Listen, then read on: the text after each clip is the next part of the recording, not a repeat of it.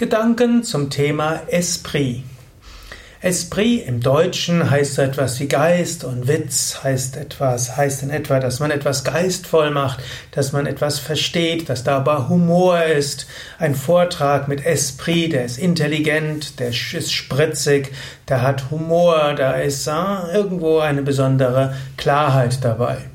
Natürlich, Esprit auf Französisch heißt einfach Geist, es kann auch Bewusstsein heißen, l'esprit kann auch letztlich wie im Deutschen der Geist Gottes sein. So kann man sagen, wenn du einen anderen begeistern kannst, dann war Esprit dabei. Esprit drückt aber auch so ein bisschen wie die, ja, eine, ja, bestimmte Kultur aus. Also jemand muss eine gewisse Bildung haben, um Esprit haben zu können. Hm, der Esprit ist zum Teil etwas, was den gesunden Menschenverstand ergänzt. Und so kannst du manchmal schauen, ob du das, was du sagst, etwas würzen kannst mit etwas Humor, mit etwas äh, höherem, ja, man kann sagen, Wissen und so weiter. Esprit muss man aber auch vorsichtig sein. Äh, Esprit ist eben etwas für gebildetere Kreise und manchmal wirkt das so wie eine gläserne Decke, durch die Menschen nicht durchkommen, die vielleicht aus weniger hohen Kreisen sich nach oben bewegen wollen.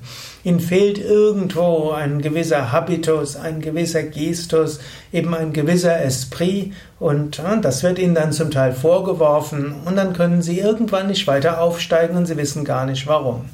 So sei vorsichtig. Ja, gerade wenn du aus den sogenannten besseren Kreisen stammst, also schon aus irgendwo schon deine Eltern irgendwo in gehobenen Bürgertum waren, dass du nicht auf Menschen, die vielleicht nicht diese gleichen Gestus haben, herabschaust. In diesem Sinne, Esprit sei vorsichtig, dass solche scheinbare Bildungsbürgertumsbegriffe nicht zu einem Instrument der Unterdrückung werden. Stattdessen nutze das Wort Esprit für etwas anderes. Würze, wenn du Vorträge gibst, deine Vorträge mit einem ein oder anderen humoristischen ja, Einschlag.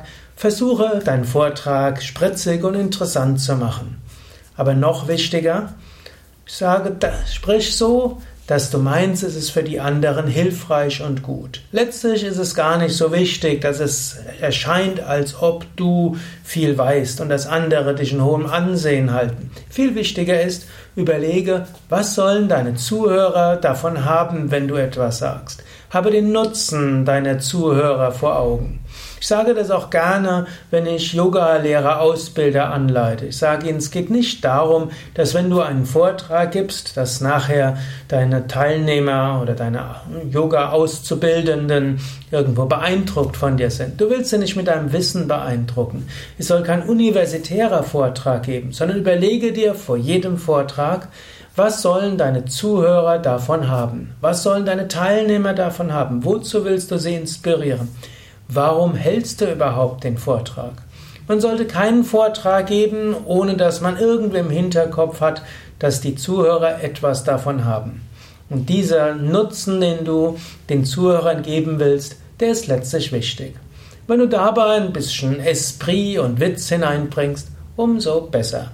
Aber der Wunsch, etwas Gutes zu bewirken, ist am wichtigsten. Witz, Esprit ist zweitwichtig.